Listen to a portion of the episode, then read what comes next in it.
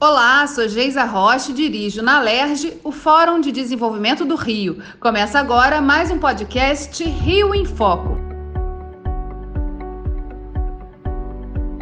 No episódio de hoje, vamos falar sobre a primeira edição do Mapa de Negócios Sustentáveis da Baía de Guanabara, lançado recentemente pela Fundação Grupo Boticário, e sobre o Programa de Aceleração de Negócios Natureza Empreendedora. Para falar sobre essas iniciativas sustentáveis que estão sendo desenvolvidas no estado do Rio, eu converso com o analista de soluções baseadas na natureza da Fundação Grupo Boticário, Tiago Valente. Primeiro, queria agradecer a oportunidade, né, a gente falar sobre é, essa, essa, esse recorte, né, sobre negócios, investimento. Eu acho que é importante.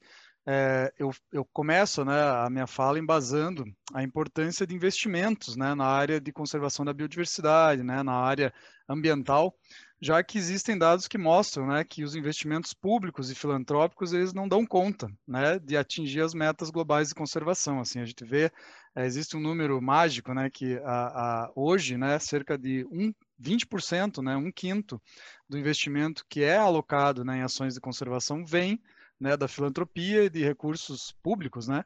E a demanda por, por capital, então, é cada vez mais evidente, né? Ou seja, para a gente atingir as metas de conservação, a gente precisa atrair recursos de investimento.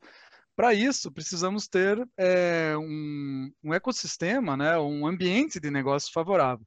Então, na nossa entrada na Baía de Guanabara, né, como a gente tem visado é, ações que visem recuperar, conservar e ativar né, o desenvolvimento econômico, então a gente começou, assim, a olhar como que está esse termômetro hoje, né, dos negócios sustentáveis na Baía de Guanabara. Então, é, agora em abril, nós lançamos né, o primeiro mapa de negócios sustentáveis na Baía de Guanabara. Foi uma iniciativa é, que a Fundação Grupo Boticário, em parceria com o Sebrae Rio, a Firjan, o INEA e o Instituto Humanize, né? A gente rodou, então, a gente abriu uma chamada, né? Basicamente, né, algumas perguntas é, sobre né, esses negócios e com base nesses resultados, o que a gente visa é justamente desenhar estratégias de apoio a esses negócios, né, seja não financeiro, né, programas de fortalecimento, conexões entre esses negócios, visando então fortalecer esse ecossistema, e num segundo momento criar mecanismos de de realmente fortalecimento da parte financeira, né? Então, é, como que está hoje a saúde financeira desses negócios? Existe oportunidade de acesso a crédito? E possivelmente a gente vem também, né, agora né, esse ano também desenhando é, mecanismos financeiros para apoio a negócios. Então esse mapa serve tanto, né, para desenhar ações para o fortalecimento e também, né, ter um, um, panorama de quais são as necessidades por investimento desses negócios, que como eu comentei, né, Giza, já é um fato de que os recursos públicos e filantrópicos que são os mais comuns né, de serem alocados em ações ambientais, eles não dão conta. Então, a gente precisa realmente gerar né, um portfólio ou um pipeline de negócios que que realmente possam receber investimentos e possam retornar esse investimento, fazendo então com que essa, essa roda ela, ela gire. Né? A gente falou no ano passado do início, do pontapé inicial que foi dado pela Fundação Grupo Boticário, né, de fincar as suas ações também aqui no estado do Rio de Janeiro, olhando para a Baía de Guanabara e para o que é, a quantidade de municípios que estão no entorno dela podem gerar de transformações a partir da valorização desses negócios, dessas soluções baseados na natureza. Eu queria que você falasse um pouquinho, Tiago, de como funciona né, a fundação no restante do país, em que outros estados ela já atua e que tipo de projetos também são liderados por vocês. Legal. Então, Geisa, nós, é, o formato né, da atuação mais é, tradicional, né, a Fundação Grupo Boticário já está fazendo 31 anos né, esse ano, então a gente começou apoiando projetos de, de, de instituições do terceiro setor. Então, abrimos editais né, de apoio a projetos, foram mais de, só, até hoje, né, nós mudamos um pouquinho o formato, mas a gente já apoiou mais de 1.600 iniciativas de conservação da biodiversidade em todo o Brasil. E a partir de 2020, nós adotamos um novo modelo, que é um modelo que é, estabeleceu regiões prioritárias de atuação da Fundação Grupo Boticário, que é uma coisa que a gente sempre discutia, né? ou seja, como que a gente realmente consegue é, gerar um impacto mais sólido, né, medir realmente essa transformação em alguns territórios. Então, nós, em 2020, estabelecemos quatro territórios prioritários. Né? Um deles é a Grande Reserva Mata Atlântica, que é, uma, é, um, é um grande contínuo aqui, né, que pega desde o norte de Santa Catarina, né, litoral norte de Santa Catarina, toda a região litorânea do Paraná e sul de São Paulo. Né? É o maior contínuo de Mata Atlântica hoje no Brasil, né? são cerca de 2 milhões de hectares. Então, esse foi um dos nossos territórios prioritários, onde a gente tem também uma RPPN, né? nossa reserva Salto Morato. Então, nessa, nesse território, a gente já atua há muito tempo, já apoiou muita pesquisa, e por, pela Mata Atlântica ser né, uma da, também dos biomas prioritários da Fundação, desde a da, da sua fundação. É, um segundo território que é o Cerrado, né, onde a gente também tem uma RPPN, já é, com foco já em, em, pesquisa né, e manejo do fogo, que é um tema importante lá no Cerrado, e mais recentemente a gente está trabalhando também né, com, com, uma aliança aí para o desenvolvimento de cadeias produtivas sustentáveis no entorno da nossa reserva. Então, a, a, esse grande território do, do Cerrado, que é um consórcio com mais organizações que atuam lá, é um território prioritário. Né? É, além né, desses dois que eu comentei, a Baía de Guanabara, né, que se tornou um território é, prioritário em 2020, mas com base né, no, no, histórico de atuação do, do, ano de 2019, a gente rodou um laboratório de inovação com essa temática de soluções baseadas na natureza e com base em bons resultados, né, inclusive de projetos que foram apoiados que estão agora começando é, com apoio financeiro do Ministério Público aí do Estado do Rio, nós entendemos, né, que seria muito bacana trazer uma estratégia, né, é um movimento de cooperação maior. Então, esse ano agora 2020, esse comecinho de 2021, a gente está estruturando, né, toda a parte de governança e, e temos alguns eixos temáticos já rodando alguns processos de cocriação para lançamento oficial agora em outubro. Né? E um, o quarto e último é aqui no nosso quintal, né, onde fica inclusive a nossa empresa. A gente tem uma iniciativa chamada Movimento Viva Água é, Rio Miringuava, que é um dos principais aqui mananciais né, de abastecimento público aqui da região metropolitana, onde a gente atua aí é, é, promovendo né, soluções baseadas na natureza e apoio ao empreendedorismo de impacto. Então, nessa vertente né, de reduzir as, as, as, a, os efeitos né, das mudanças do clima e alavancar economicamente essa região. Né? Então, são quatro grandes territórios e três agendas, que é o turismo, oceano e é, cidades baseadas na natureza, que é uma agenda né, de, tra de, trazer essa questão da resiliência para o ambiente urbano. É, a gente está na década da ação e nada mais importante do que começar a olhar para esses negócios. Quantos negócios esse edital e esse primeiro mapeamento é, conseguiu visualizar e, e, em torno da Baía de Guanabara? Perfeito, Geisa nós tínhamos é, uma expectativa até relativamente alta, né, em função da, assim, são 17 municípios, temos 7 milhões de habitantes, mas eu acredito que chegar realmente em todos esses negócios, nós já sabíamos que era um desafio, né, pela, pela característica, talvez, né, de ser uma plataforma online, é, então a gente, mas ainda assim, acho que teve um bom resultado, nós chegamos em 72 negócios inscritos, né, nessa, nessa chamada do primeiro mapeamento de negócios sustentáveis e desses 79, 69 eram realmente válidos, né, porque realmente estavam vinculados a uma pessoa jurídica ou não tinham relação com entidades relacionadas a partidos políticos ou é, é, é, questões religiosas, né, que eram uma das, uma das nossas premissas né, para realmente poder entrar no edital. Então, desse total, 69 negócios foram mapeados em cinco setores, né, que é agricultura, é, pecuária e atividades florestais sustentáveis, né, a pesca, o turismo, saneamento e produtos e serviços. Né? Então foram cinco setores e 69 negócios por hora mapeados. Né? Esperamos, inclusive, a gente está desenhando agora é uma estratégia de continuidade desse esforço, né, para fazer, para amplificar esse esforço. Então, capilarizar em outras instituições que não, né, não tiveram acesso ou tiveram alguma dificuldade para preencher esse formulário. Então, a ideia também é, é manter esse processo como um processo vivo, né, que seja uma grande plataforma de cadastramento e, e para que a gente possa refinar, então, né, as estratégias de atuação junto com esses parceiros é, para os próximos anos aí na, na Baía de Guanabara. Tiago, a partir desse perfil desenhado na, nas, nas respostas dadas por essas empresas, o que, que vocês conseguiram apurar sobre o perfil dessas empresas? Então, o primeiro ponto, né, que chamou a nossa atenção, né, como eu tinha comentado, foram uh, para esse mapa de negócios sustentáveis, nós é, selecionamos cinco setores, né, e chamou a atenção que metade dos 69 negócios, né, 49%, é, se reporta na categoria de produtos e serviços sustentáveis. Então, tinha muita empresa né, que, é, que, trabalhava em plataformas de comercialização, algumas empresas de apoio ao ecossistema, consultorias, né? Então, é, chama atenção, né? Metade das empresas se coloca realmente como um ator que, que articula, né? Negócios, talvez, que dependam, inclusive, de outras empresas e que vendem produtos e serviços, né? Um outro fator que chama atenção, né, já no, numa linha oposta, 6% dos negócios é, é, que a gente conseguiu mapear é, se identificaram né, no setor de agricultura, pesca sustentável e maricultura.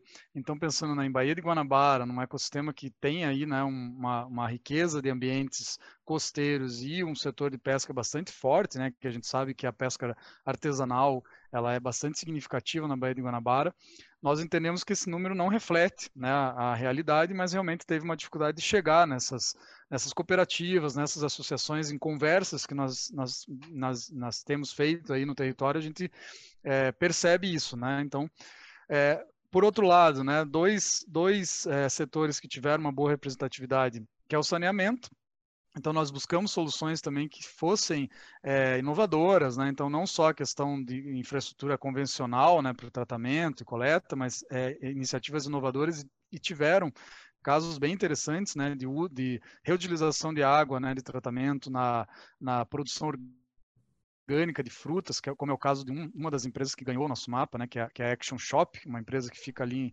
Cachoeiras e Macacu, que já ganhou vários prêmios, inclusive o prêmio Ação Ambiental da Fijana. Então, nesse setor, teve uma representatividade aí de cerca de 20%. E um outro setor que eu acho que vale é, também, é, é, é, tem essa, esse potencial realmente de, de destravar o empreendedorismo e negócios, que é o turismo sustentável, também com uma representação de 20%. Né? Então, acho que o ativo que existe na Baía de Guanabara, já pensando até é, em dados, né, Giza, hoje, atualmente, 36% da, da bacia hidrográfica, né, então de todos esses 17 municípios e dessa, dessa grande região hidrográfica que drena para a Baía de Guanabara, tem cobertura vegetal. Né? Então, assim, não, não é pouco, né? quase 40% de todo esse território são áreas verdes, são áreas naturais, são áreas conservadas. Então, existe um potencial enorme ainda, pouco explorado, né? Pelo que a gente vê justamente das lacunas que apareceram, que eu vou comentar mais à frente, né? Ou seja, de, de, de, de mais da metade dos negócios não terem um modelo de negócio desenhado, poucos medirem o seu impacto. Então, toda essa história quando a gente define um negócio de impacto, né, que é o assim o nosso grande desejo, né, que esses negócios sustentáveis, mesmo que ainda não se enxerguem, que ainda não sejam negócios que geram impacto positivo, que eles possam caminhar né, nessa trilha, ou seja, começar a modelar o seu negócio, ter bem claro a sua fonte de entrada, fonte de receita, saída, parceiros-chave e como medir e mensurar esse impacto na, na, na, na prática mesmo, né? Ou seja, eu estou realmente mexendo em tal objetivo do desenvolvimento sustentável, estou reduzindo pobreza, estou aumentando uh, áreas conservadas. Né? Então, esse é o nosso maior objetivo. E por último, com 8% agricultura, pecuária e manejo é, florestal sustentável. Então a gente também sabe, né? Pesca e agricultura e pecuária, que são setores que têm também boa representatividade, tiveram é, pouca representação aqui no nosso mapa. Né? Então, esse é um, é, um, é, um, é um dado que chama atenção. O segundo dado é a questão do tamanho dessas empresas. Então, quase 40% das empresas têm um, entre 1 e 4 é, funcionários, então são empresas bem pequenas. 50% têm até 20 funcionários, né? e apenas 4% têm mais de 100 funcionários. Né? Então, assim, o dado geral que nos mostra né? uma representatividade de setores, como eu comentei, de, de, de, produtos e serviços, empresas pequenas e médias, né? então 50% com até 20 funcionários. A idade deles, apenas 40%, quer dizer, apenas não, né? 40% tem mais de 5 anos, 60% são empresas com até 5 anos, então são negócios jovens, né? relativamente jovens, e como eu comentei, 50% apenas tem um modelo de negócio desenhado. Quando a gente fala no modelo de negócio, é justamente assim, é essa esse framework, né, objetivo de como o teu negócio se relaciona, quais são os seus públicos, qual é a entrada, quais são as fontes de receita e como que você vai vender, quais são os seus canais de comercialização. E isso aponta essa necessidade, né, que a gente tem visto de apoio a esses negócios, né? Ou seja, se nós estamos é, é, detectando, né, essa lacuna, são negócios jovens, a maioria não tem um modelo de negócio, né? A maioria ainda não reporta ou não mede o seu impacto, né? Então, é, isso desperta, né? Acende uma luzinha aí para nós trazermos estratégias de apoio para esse ecossistema, que é uma, né, um dos desdobramentos desse mapa, né, Geisa? Então, primeiro passo é ter esse termômetro e continuar esse esforço, como eu falei, para justamente chegar onde nós não chegamos, né, bem na ponta mesmo, talvez em movimentos mais de associações, de cooperativa de pesca, de agricultura, para avaliar, né, porque nós sabemos que eles, a maioria possivelmente tenha já um modelo de negócio e nem, e nem sabe, né. No segundo momento, disseminar esses resultados, né, para o ecossistema, então para investidores, para, para organizações que estão olhando né, para, oportunidades de investimento em conservação da natureza, em sustentabilidade, e também para os dinamizadores, para as instituições que apoiam o ecossistema. Né? Então, o próprio Sebrae, que foi parceiro nosso, está agora desenhando mecanismos né, de continuidade dessa estratégia, né, por meio de um programa de fortalecimento de negócios. E nós né, temos também conversado é, com o Movimento Rio de Impacto, que você também tem nos apoiado aí é, com esses dois chapéus, né, é, para disseminar e também avaliar qual é a saúde também né, de, do ecossistema em relação às instituições dinamizadoras. A gente sabe que, que as instituições que que rodam né, programas de fortalecimento, as instituições que apoiam negócios, também têm necessidades né, de apoio financeiro, ou às vezes não financeiro. Então, é, é um olhar realmente sistêmico, né? Desde entender os negócios, entender quem apoia esses negócios e atrair e engajar financiadores né, e, e, investidores que possam, na frente, é, considerar né, a Baía de Guanabara como um bom ambiente para investimentos, né, que esse é o nosso objetivo final. Esse mapa, ele trouxe, na verdade, a constatação do que a gente vem discutindo no movimento Rio de Impacto, formado por instituições intermediárias né, de apoio aos negócios de impacto, que é justamente o desconhecimento sobre o conceito. Né? Quando a gente fala é, que uma empresa é uma empresa de impacto, muitas vezes ela não consegue se reconhecer ou não tem os mecanismos ali à mão para se entender como sendo um negócio de impacto. E aí a mensuração do impacto, to todos os, os, indicadores que precisam ser utilizados acabam sendo ignorados né, por aquele empresário, por aquele empreendedor que está ali à frente do negócio. O que vocês também trouxeram de ponto importante foi justamente a possibilidade de engajar outras instituições nesse mapeamento, nesse levantamento, que é de fundamental importância para você estruturar o ecossistema, né? E, a, e, criar esses mecanismos que você citou aqui, mecanismos financeiros de, de suporte para que esses negócios possam se desenvolver, encontrando soluções aí que podem ser escaláveis e chegar aí a outros países até. É, o ponto de urgência, né, que é a década da ação, os objetivos do desenvolvimento sustentável, também impulsiona aí a todos, eu acho que aí a gente junta governo, aqui o legislativo, na TV Alerj, e a sociedade a pensar que soluções são essas que estão sendo construídas e a sustentabilidade delas. Tiago, conta um pouquinho para a gente sobre a continuidade desse mapeamento e a parceria que a Fundação Boticário está fazendo com o Sebrae nesse momento. Esse, esse mapeamento é o primeiro input né, que nós temos para desenhar estratégias agora de apoio ao ecossistema, né? E temos duas grandes vertentes agora previstas aí para o segundo semestre, né? Uma delas foi, como você já comentou, né, o Sebrae Rio é, foi um parceiro na chamada e agora, é, nesse mês de agosto, nós vamos lançar, né, aqui, eu estou dando aqui em primeira mão esse teaser aqui para vocês, né, em breve a gente vai poder também falar sobre isso em outros canais, é uma iniciativa que a gente já roda né, há três anos aqui na, no, nesse território da Grande Reserva Mata Atlântica, com o Sebrae Paraná também, que se chama Programa Natureza Empreendedora.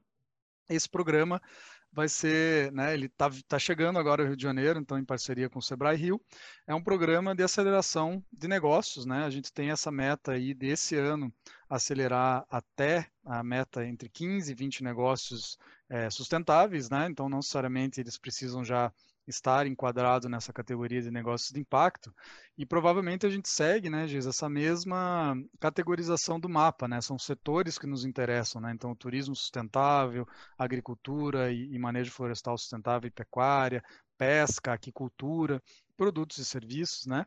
Então, a ideia aqui esse programa Natureza Empreendedora ele vem né, ao encontro dessa demanda que, que nós observamos no mapa, né? ou seja, 50% dos negócios não tem um modelo de negócio. Então, um programa como esse, ele ajuda a desenhar o modelo de negócio. Né? Isso é, é uma, das, uma das virtudes, eu acho que o Sebrae Rio tem, inclusive o Sebrae Rio já tem um programa de aceleração né, que se chama Impacta, e que já faz isso, eu diria que de forma pioneira no Brasil, né? então para nós é um, é um ativo bem importante da gente Nós trazemos o Natureza Empreendedora com um olhar para aceleração de negócios com essa vertente ambiental, né, de conservação da natureza, e o Sebrae já traz uma bagagem de conhecer o ecossistema e já trabalhar com negócios de impacto há um bom tempo, né, inclusive com articulações e estratégias nacionais, né, de políticas públicas. Então, nós temos conversado que isso vai, vão ter vários desdobramentos, né? Então, uma das vertentes é essa, esse programa vai ser lançado em agosto, vai ficar aí cerca de três semanas aberto uma chamada, né? Para os negócios se cadastrarem, se inscreverem, não tem custo, então isso também é uma coisa bacana, né? Ele é subsidiado pela Fundação Boticário e pelo próprio Sebrae, né? Que tem uma contrapartida muito interessante. E essa estratégia de apoio a negócios, ela está também, é, eu diria, é, ela está embasada, né? Ela, ela, ela surge também no contexto de uma atuação que a Fundação Boticário tem é, buscado no território da Guanabara e em outros territórios, que é da filantropia é, estratégica, né, da filantropia de risco, ou, ou, do termo em inglês venture philanthropy. Né? Então, desde o ano passado, a gente vem refinando esse, esse modelo de atuação, a gente passou por um processo de mentoria com a Rockefeller Foundation, lá né, dos Estados Unidos, então que, que vem esse, esse pacote, né? ou seja, como que o teu capital filantrópico, ele realmente faz o maior, né, um maior estrago. Então, essa linha de apoio não financeiro, né, de você criar programas de fortalecimento, ao invés de esperar que os negócios venham prontos, né? Então, é um capital mais paciente, a gente investe, então, em apoio financeiro, em mentoria, em consultoria, né? Para gerar um pipeline de negócios que vão amadurecendo, que, que possam ser refinados e trabalhados, né? Numa perspectiva de colaboração mesmo, para num segundo momento, a gente está também agora iniciando uma parceria com, uma, com, algumas organizações do território e de fora, né, que já têm é, experiência na linha de desenvolvimento de mecanismos financeiros, né? Então, apoio a crédito, né?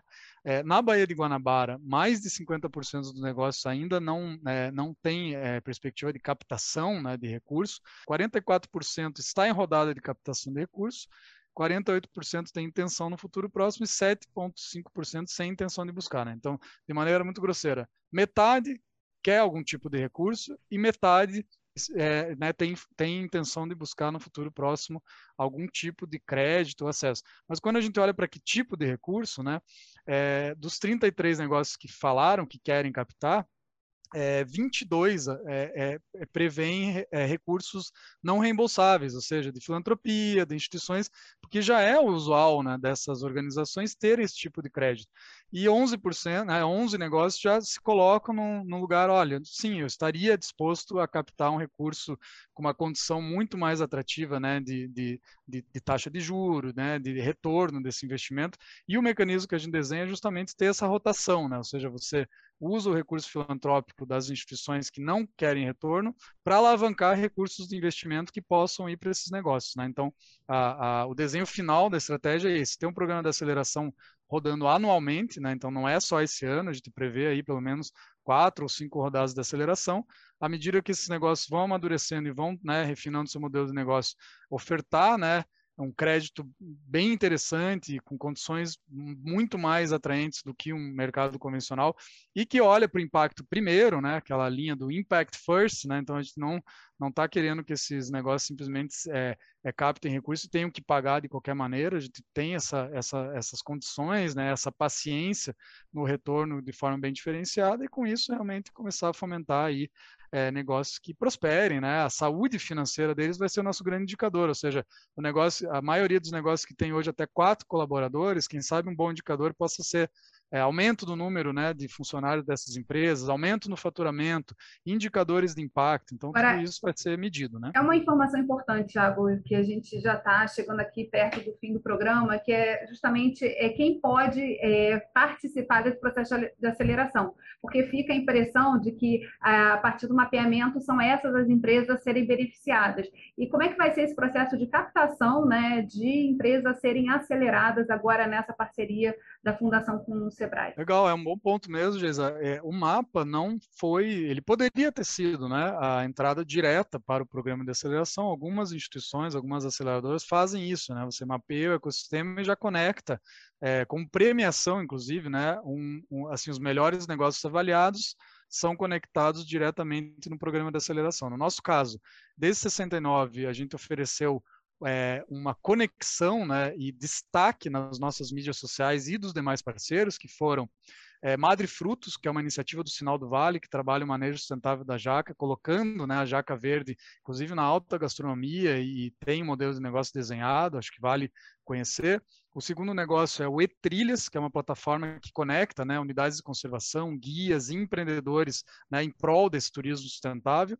E, como eu já tinha comentado, a Action Shop, que é uma empresa que né, faz a gestão sustentável de resíduos e inclui né, esses resíduos na cadeia da agricultura sustentável e orgânica.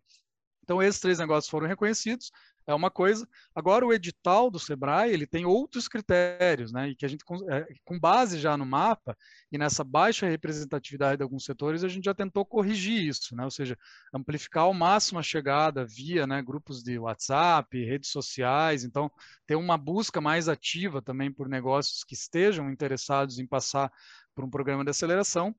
Vale destacar, Geisa, que eu acho que corrobora o nosso programa, né? Dos 69, que embora não seja uma amostra muito grande, 50% nunca participou de um programa de aceleração, mas desses, 44% se dizem interessados em, em, participar de algum programa desses, né? Então, provavelmente a gente tem uma, uma boa demanda, né? Não exatamente desses 69, o perfil que a gente está mirando agora, o Natureza Empreendedora, ele tem um perfil de apoiar negócios em estágio mais inicial.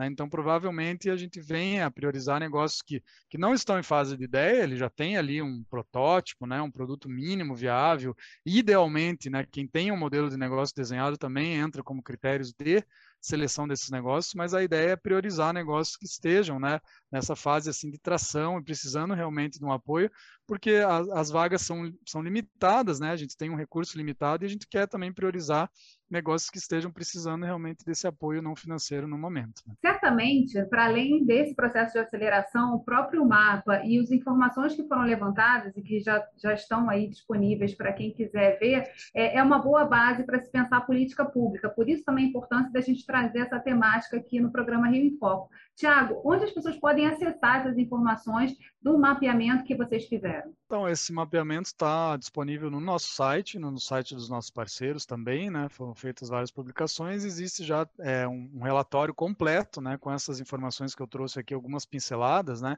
Que aprofunda inclusive mais, né? A porcentagem em cada nível, né? Do negócio, desde ideia até virar um negócio, gênero, que eu não tratei aqui, mas tem lá dentro também, tá, é, tá disponível no nosso site com uma infografia bem interessante também, um materialzinho é, bom de ler, né?